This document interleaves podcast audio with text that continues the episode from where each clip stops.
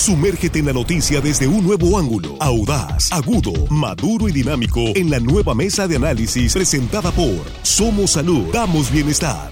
Tu salud es lo más valioso, pero también debes cuidar tu economía. Ven a Somos Salud. Te ofrecemos más de 30 especialidades médicas, análisis clínicos, rayos X, lentes, tomografía, servicios dentales y mucho más. En Tres Ríos, La Conquista y Barrancos. Consulta solo 350 pesos. Somos Salud.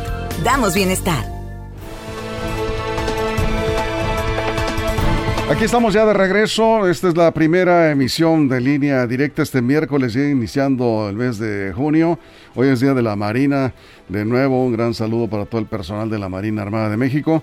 Y aquí estamos ya listos en la mesa de análisis de línea directa, hoy con un tema que pues está generando bastante polémica en estas horas previas a los cierres de campaña para las elecciones en seis estados.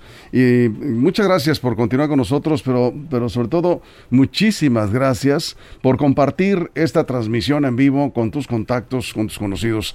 Gracias por conectarse a Facebook, línea directa portal. Y aquí estamos ya con nuestros compañeros. Jesús Rojas, ¿cómo estás? Bienvenido, buenos días. ¿Qué tal, Víctor? Buenos días. Buenos días para los compañeros, buenos días para el auditorio. Se acabó mayo, ya prácticamente entramos a la mitad del año.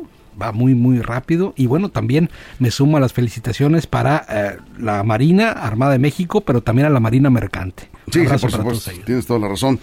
Y saludamos también aquí a Juan Ordorica. ¿Cómo estás, Juan? Buenos días. Muy buenos días, Víctor, nuestros acompañados aquí de la mesa, nuestros amigos de la producción y por supuesto al auditorio que hoy, miércoles, nos presta su tiempo y también saludos a la Marina, a los marinos, mercantes y armados de México. Así es, aquí estamos saludándolos y felicitándolos. Armando Ojeda, ¿cómo estás? Buenos días. Muy bien, Víctor. Muy buenos días, amigos. Saludos para todos ustedes y para todas las personas que ya han felicitado. Un abrazo para todos y un abrazo, un saludo para toda la gente también que nos escucha aquí en nuestro queridísimo estado de Sinaloa. Y más allácito de nuestras fronteras, amigo, que sabemos que hay mucha gente viéndonos y escuchándonos. Y nosotros muy agradecidos por ello, en verdad muchísimas gracias. Y pues vamos entrándole ya a este tema, vienen las elecciones en seis estados. Todo parece indicar que la ola de Morena y la, la ola López Obradorista pues sigue arrasando. Es una situación bastante complicada para la oposición. En estos seis estados, pues eh, están, eh, eh, podría llevarse cinco incluso Morena, aunque uno está muy peleado. Pero pues no vemos por dónde la oposición PRI, PAN, PRD pueda por lo menos competir, Jesús, en estas próximas elecciones locales que serían el preámbulo para las próximas del 24. 24, con una intermedia también que va a ser la del Estado de México, que se va a poner interesante. Durango, Tamaulipas, Aguascalientes, Hidalgo, Oaxaca y Quintana Roo. En la mayoría de ellos solamente se está eligiendo al gobernador, en Quintana Roo se están eligiendo también la Cámara Local y en Durango los, los ayuntamientos. Es una situación complicada para la oposición. Yo creo que los los más preocupados de todos son el Partido Revolucionario Institucional, el partido de Alito, porque de los estados que están en juego, dos de ellos son los que tiene el Revolucionario Institucional, que son Hidalgo y que es Oaxaca, y ellos son los que más tendencia marcan el negativo para mantenerlos, es decir, donde Morena tiene mayores posibilidades de ganar.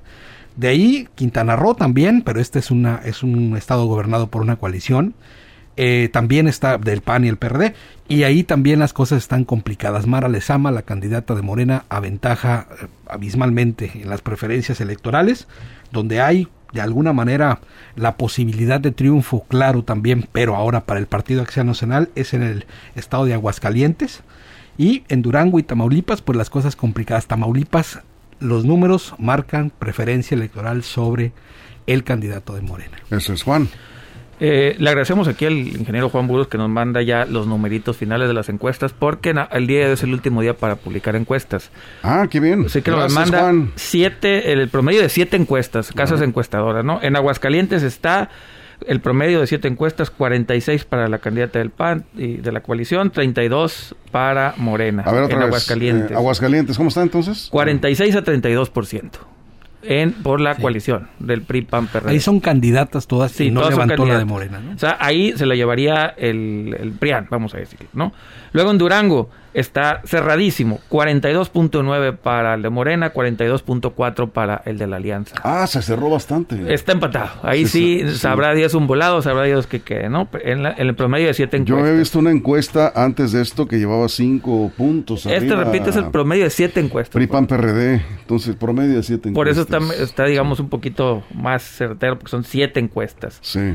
Eh, luego el caso de Hidalgo, ahí sí nada que hacer para el, PRI y el PAN, 54% para Morena, 28% para PRI y PAN.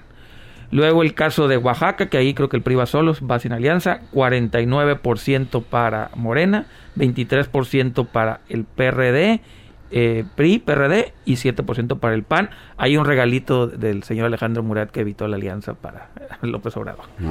Y este... Tendrá su recompensa. Tendrá su recompensa, alguna embajada por ahí. Quintana Roo, que también eh, van PAN, PRD, el PRI va aparte, tampoco hubo alianza. Otro regalito del gobernador en turno. 44.6 para Morena, 22.2 para el PAN, PRD, el segundo lugar. Y este y el último, Tamaulipas, 52 a 33%. Vaya. Entonces, estamos hablando de que al menos cuatro, cuatro para Morena, una para Alianza y una en un volante. Yo lo dejaría armando de esta manera. Morena podría llevarse cinco de las seis gubernaturas el próximo domingo.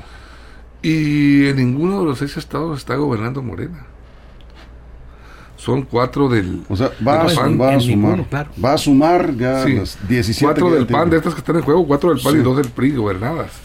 Entonces aquí aquí la, la, gran pregunta es qué pasa qué está pasando en el escenario político o está haciendo muy bien las cosas el presidente o no sirve la oposición no ha aprovechado las coyunturas si es que eh, eh, existe la, la percepción o la idea o el estudio de un mal gobierno de López Obrador. Si las encuestas están favoreciendo a Morena en estos seis estados que, el domingo decidirán a través del voto ciudadano, pues bueno, es, es un fenómeno interesante porque eh, estamos viendo muy en las redes eh, la percepción es eh, se ha atacado, se ha viralizado mucho la, la tendencia en críticas es el presidente de la República. Lo han estado pues haciendo memes, burlas, señalamientos fuertes a través de las redes, la oposición, no sé si sean eh, los líderes de la oposición o los ciudadanos mismos que se están eh, mofando en algunos casos. Hemos visto programas incluso en televisión en donde hacen hay imitadores que se ríen, se burlan del presidente. Toda esa eh, situación no sé si impacta en el electorado o le ha favorecido al presidente de la República porque la realidad de las cosas es que las encuestas, las encuestas están eh, marcando la tendencia a favor de Morena y hablar de favor de Morena es hablar a favor del presidente de la República. Morena lo hemos dicho aquí en reiteradas ocasiones, Morena sin Andrés Manuel López Obrador, pues no pintaría es, es, ese conjunto, el hombre y el, partido. Entonces, eh, ¿qué es lo que pasa en realidad? Yo pienso, desde mi punto de vista, que los líderes opositores de los partidos opositores, pues no han aprovechado muchas coyunturas que se les han presentado para hacer una crítica constructiva y que lo escuche la ciudadanía porque las críticas que le han hecho al presidente, a su gobierno, no le han funcionado. Ahí están los resultados. Eso es Jesús. Yo creo que también tiene una explicación desde lo local, tiene una explicación en Oaxaca, por ejemplo, muy claramente el comportamiento del gobernador Murat, lo mismo que en Hidalgo, el comportamiento del gobernador que prácticamente pues se desentiende, ¿no? Donde los gobernadores se metieron a competir y donde los gobernadores se metieron a, a sacar la casta, por sus partidos políticos, digo, y, es que aquí va, va a venir, ¿no? La cuestión, ¿por qué se meten los pues porque se meten los secretarios, porque se mete el, propio presidente de la República, es, decir, es la política que nos está tocando ver. Entonces, desde la selección de los candidatos, bueno, en Hidalgo tuvieron que cambiar de candidato, porque el que habían elegido de manera primaria, por decirlo así, pues estaba, estaba más entregado que nada. Entonces, prácticamente esto es lo que, lo que podría explicar como esas coyunturas regionales, por supuesto sin demeritar que el partido o el movimiento de regeneración nacional trae un empuje muy importante que va en esta, en esta escalada. Entonces, por eso es que con los resultados electorales del próximo domingo, el descalabro del Partido Revolucionario Institucional, lo mínimo que va a mantener el Partido Acción Nacional, porque hay que decirlo, la candidata de Aguascalientes es enteramente panista, formada desde las, desde las filas, juventudes. Las de las juventudes, de, ha hecho su carrera ahí, no se ha ido para ningún lado, sería lo único que conserve ahí. Y bueno, vamos a ver qué pasa en Durango, que es lo que está como, como todavía embolado, pero yo también creo que tiene todas las posibilidades de, de sacar la ventaja eh, Vitela, la candidata de Morena. Eso es. ¿Qué está haciendo mal la oposición, Juan? Preguntan aquí. ¿Cuáles son los errores que están cometiendo los partidos de oposición a Morena? Casi todo, empezando por sus dirigentes, eh, pues sería, eh, tenemos que hablar. De, talito. Sí, sí, tenemos que hablar de las grabaciones. Sería hacernos tontos no hablar de lo que está sucediendo entre Alito Moreno y el, y el poder. Por un lado, tenemos al poder atacando a Alito Moreno, demostrándonos, o más bien denunciando que el señor es un corrupto, según los audios, que amenaza a la prensa, pero por otro lado Alito Moreno señala y acusa al sistema que lo, que lo está amenazando. Los mexicanos estamos en medio de entre, entre pandillas, no, no lo podemos, yo al menos no lo puedo ver de otra manera, estamos entre grupos híjole, no sé si delincuenciales, porque finalmente son delitos los que están cometiendo los dos. Ya eso es como Lilith ahí esto también. Pues es que, a ver, si cometen un delito, pues son, y son varios, pues son grupos delincuenciales. No, pues todos. sí, sí, técnicamente sí. Pero Qué triste que la lucha por el poder en México, la tragedia esté entre estas dos, entre estas dos fuerzas. Por un lado, una oposición que está haciendo, pues tener ese tipo de dirigentes en un país civilizado, en un país ya hecho lo primero, en un país que le importa la democracia y ganar, lo primero que hubieran hecho es remover a este dirigente, es lo primero en lo que arregla sus cosas. Y por otro lado, también hubieran separado del cargo al menos al secretario de gobernación por estas acusaciones tan fuertes. Eh, ¿Qué está haciendo mal la oposición? Está seleccionando mal sus candidatos, están privilegiando primero a los dirigentes, están privilegiando primero a cuadros que son una tragedia, o sea, nada más por el hecho de estar ahí durante muchos años, están eh, mandando mal el mensaje, creen que porque la gente o los que ven mal al presidente van a votar en automático por ellos, no están ofreciendo una tercera vía, es o vuelves conmigo o te quedas como estás todo, toda la estructura del discurso opositor está mal, por eso ahí están los resultados. Eso es. ¿Qué está haciendo mal la oposición, Normando? ¿Quieres agregar algo? Sí, mira, Víctor, si nos, si nos eh, enfocamos a, observar el trabajo que han hecho los, por lo menos los cinco líderes de los principales partidos, eh, los dirigentes, pues Juan no le gusta que le digan líderes, los dirigentes o presidentes de los comités ejecutivos nacionales eh, en Morena, Mario Delgado ha cometido errores y ha confrontado a los propios morenistas en decisiones de candidaturas. Eh, Marco Cortés del PAN, Alejandro Moreno Alito, envuelto en polémicas interesantes, muy fuertes de videos, lo han involucrado en actos de corrupción, ha decaído mucho la imagen de él. Jesús Zambrano, pues prácticamente no pinta. Dante Delgado haciendo su trabajo en movimiento, en movimiento ciudadano. Aquí más que el trabajo de los líderes, yo creo que lo que el electorado está viendo es el trabajo del presidente de la República, la forma en que el presidente de la República se comunica diariamente con todo el pueblo de México a través de sus mañaneras, en, es en donde está haciendo prácticamente política todos los días López Obrador. Y la verdad, el, ciudadano mexicano le compra el discurso, la idea que plasma todas las manifestaciones. Víctor, yo creo que la gran mayoría, lo estamos viendo en las elecciones, le compran ese, ese mensaje a López Obrador. y eso se confronta con el papel que juegan los gobernadores en sus territorios. Bueno, aquí ocurre un fenómeno raro. Ya hay mucha gente que no, ya no, no, ve la mañanera, ¿no? Eh, no les gusta cómo se está eh, conduciendo el presidente eh, con tantos pleitos, tantos conflictos y que, bueno, pues de alguna manera no siempre trae a alguien, ¿no? Con quien pelearse o, algunos pleitos ahí en la, en la conferencia mañanera. Pero el fenómeno raro, Jesús, es que la gente, digamos, en, en general, digamos, sigue creyendo más en López Obrador que en los partidos de oposición. O sea, si revisamos el, eh, escenario, hay mucha gente harta de la política, no quiere saber nada. Yo, yo diría que es un alto porcentaje, la gran mayoría. Ahí sí la gran mayoría. pero de los, que, de los que sí, de los que sí participan, de alguna forma están atentos, pues prefieren a un López Obrador con todos sus defectos, pues un hombre que tiene buena intención, dicen algunos que es un buen presidente, a pesar de sus errores. Eh, comparan a López Obrador con los expresidentes y ahí aparece el problema de la corrupción. Fíjate que eh, en su artículo esta semana, Guadalupe Robles, que escribe para el debate, ustedes lo conocen, al politólogo Guadalupe Robles, eh, su artículo es siete consejos para un político de oposición y, estaba revisando aquí, curiosamente, pues no, a ver, ustedes, ustedes juzgarán cómo está la oposición en, en México. Y dice, uno, no sea una porra del poder, no se entregue al gobierno si es político de oposición sea un opositor de calidad. No sé por qué me acordé de el Senado. De alguien que está ahí. De alguien que anda peleando, retando a golpes. Sea autocrítico con sus dirigentes. Uh, Salieron a aplaudirle todo. Todo el mundo le aplaude. defendiendo. Qué, guapo estás. O sea, todos estos errores que no deben de cometer los está cometiendo la oposición y siguen desprestigiándose aún más los líderes de oposición. Eh, desgraciadamente, en mi opinión, es lo que estamos viendo. No, no puede levantar la oposición Jesús así. Interesante también ver que viene un escrito de dónde viene, porque él jamás ha estado en la oposición, él siempre se ha acomodado perfectamente desde ahí, pero al final desde el poder y él justamente a muchos de sus asesores precisamente no ha sido como el camino, pero está bien en esta reflexión pero es un teórica de la política. Está bien esta reflexión teórica hacer, hacer esta hacer esta reflexión, pero hay que decirlo principalmente, ¿no? Más allá de todo, antes que todo está la congruencia.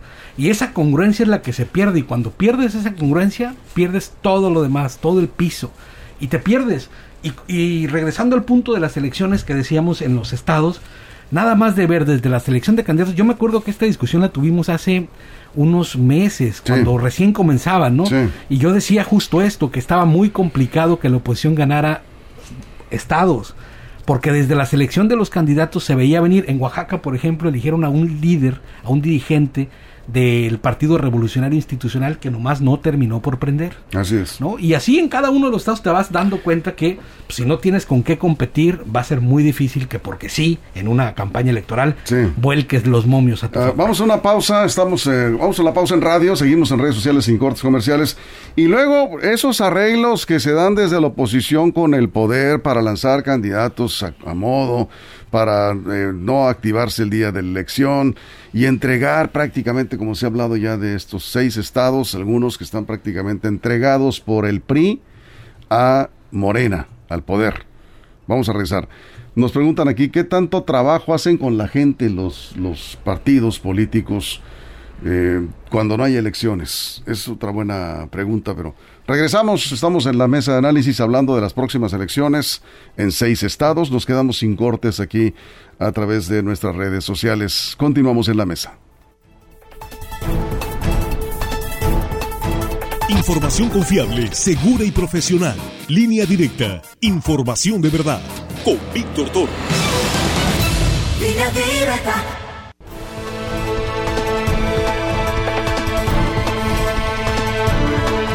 Estamos de regreso aquí en la, en la mesa de análisis.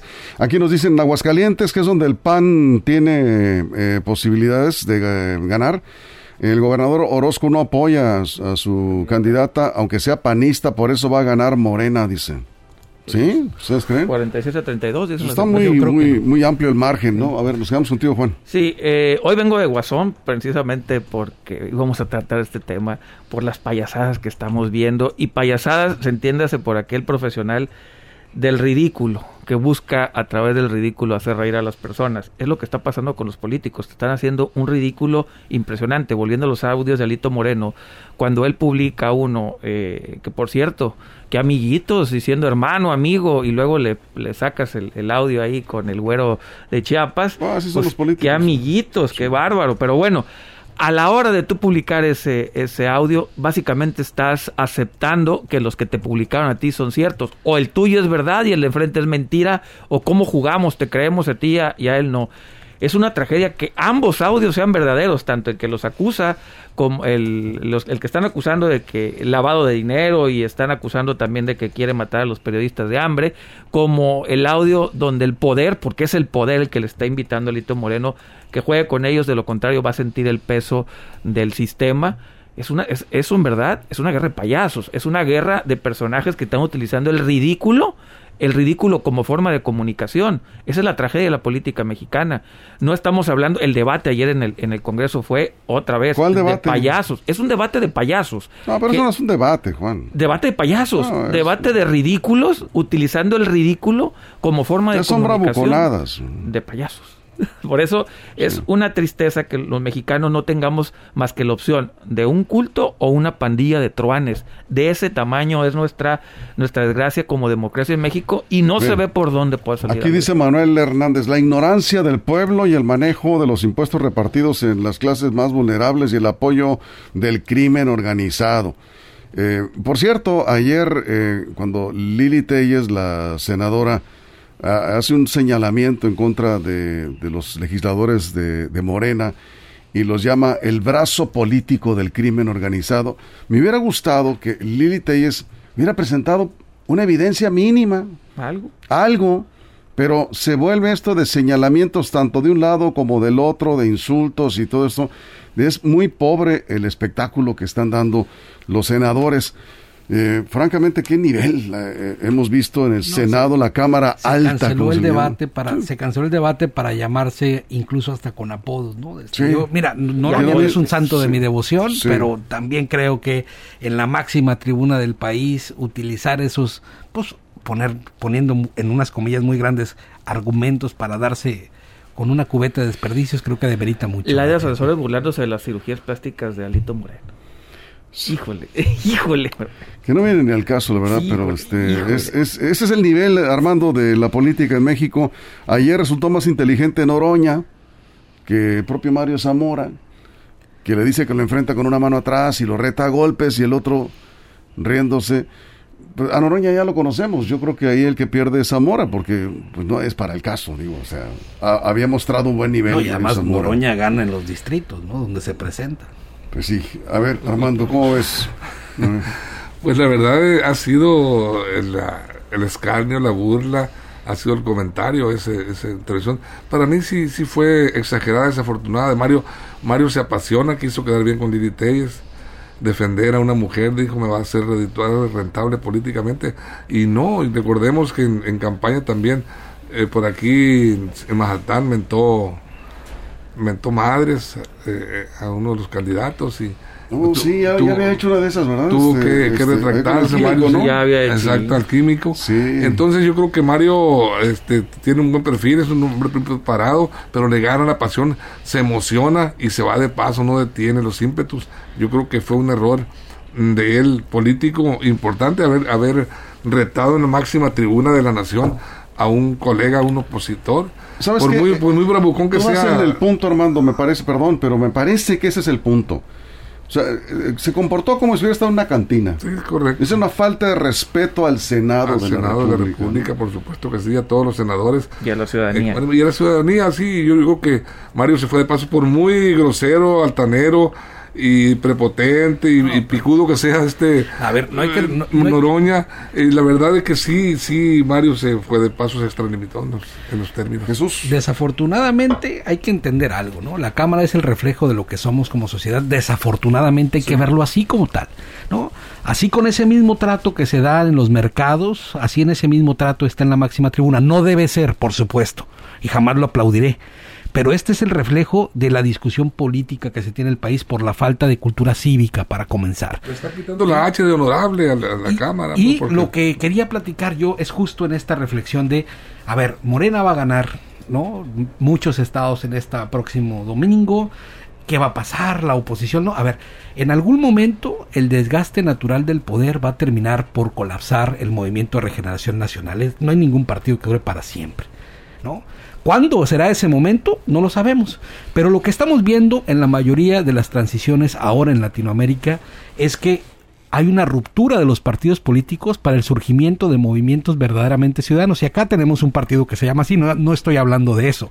Estoy hablando de verdaderas liderazgos que nacen de causas sociales, que se empoderan, que crecen y que rompen las estructuras de los partidos. Colombia, por ejemplo, los partidos tradicionales acaban de tener, van a la segunda vuelta, acaban de tener elecciones, están colapsados, están rotos, no pueden ganar nada y son movimientos que se generan a partir de la incertidumbre a partir del, del agravio que han hecho los partidos sobre la sociedad, que es que dan paso y pueden caminar por ahí.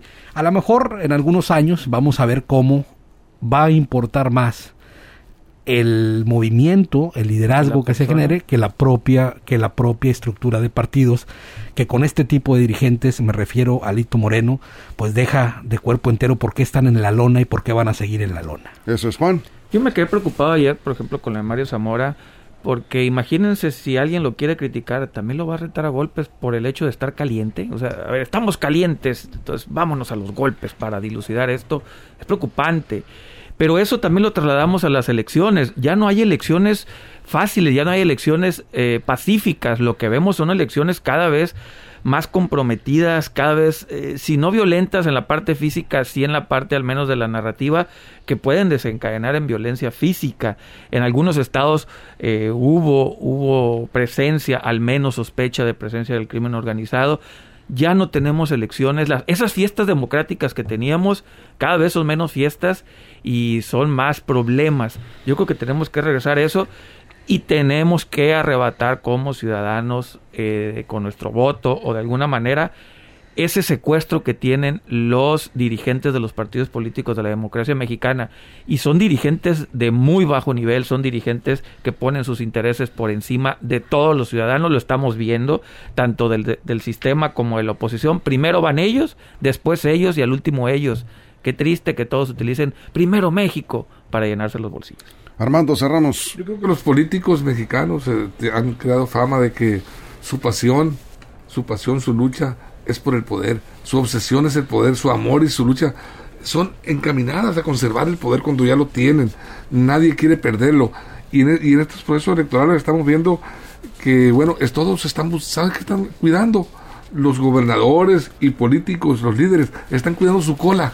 Y me refiero a la ah. cola, la cola historial que tienen, a la historia que tienen, que vienen arrastrando. No hay cabrón que no tenga cola la realidad de las cosas. Y en ese sentido. Perdón, Armando. Perdón. Estamos en una mesa de radio. Dije, cabrón, perdón, no, vuelvo a decir. Sí deberíamos de, cuidar. Este... Bueno, cualquier individuo. ¿Sí? Sí. Así está mejor. Cualquier individuo este, trae su cola y en estos momentos estamos viendo que la están cuidando.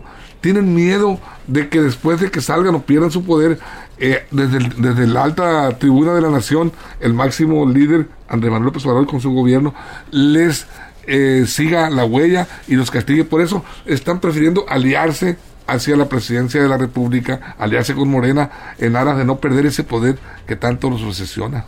Eso es, Jesús, estamos cerrando. Aquí nos eh, dice Alejo que eh, dice, deberían de tener un poco de respeto diputados, senadores hacia el pueblo. Y Zamora dice, pues me da vergüenza lo que hizo. Noroña es una persona de la tercera edad, sí tiene más de 60, ¿verdad? ese es muy vago, también es grosero. A ver, es un, es un tipo es grosero que ofende incluso a los ciudadanos. Pero Noroña ya lo conoces hace muchos además, años. Además, vamos hablando, resultó más educado. Y además vamos hablando como sinaloenses, ¿no? A mí me gustaría ver a mis representantes todos en un comportamiento ejemplar. A Noroña lo eligieron allá en el Distrito 4 de Iztapalapa y ganó con 30 mil votos de diferencia él tendrá a sus representados, él le fue electo de mayoría ya. Esa es otra cosa muy importante. Los políticos que de verdad quieran trascender tienen que pensar en pasar por la urna, en ganar ahí, en ser verdaderos referentes para que puedan entonces sí tener voz completa y poder hacer movimientos más grandes que solamente aquellos que han los plurinominales por lo menos en Sinaloa, la mayoría de los partidos políticos que hoy representan la oposición están más preocupados por los espacios plurinominales que por, que, por generar verdaderos movimientos que los pueden llevar a la construcción de mayorías. Eso es. Bueno, pues aquí nos eh, llegan también algunos mensajes. Estamos cerrando.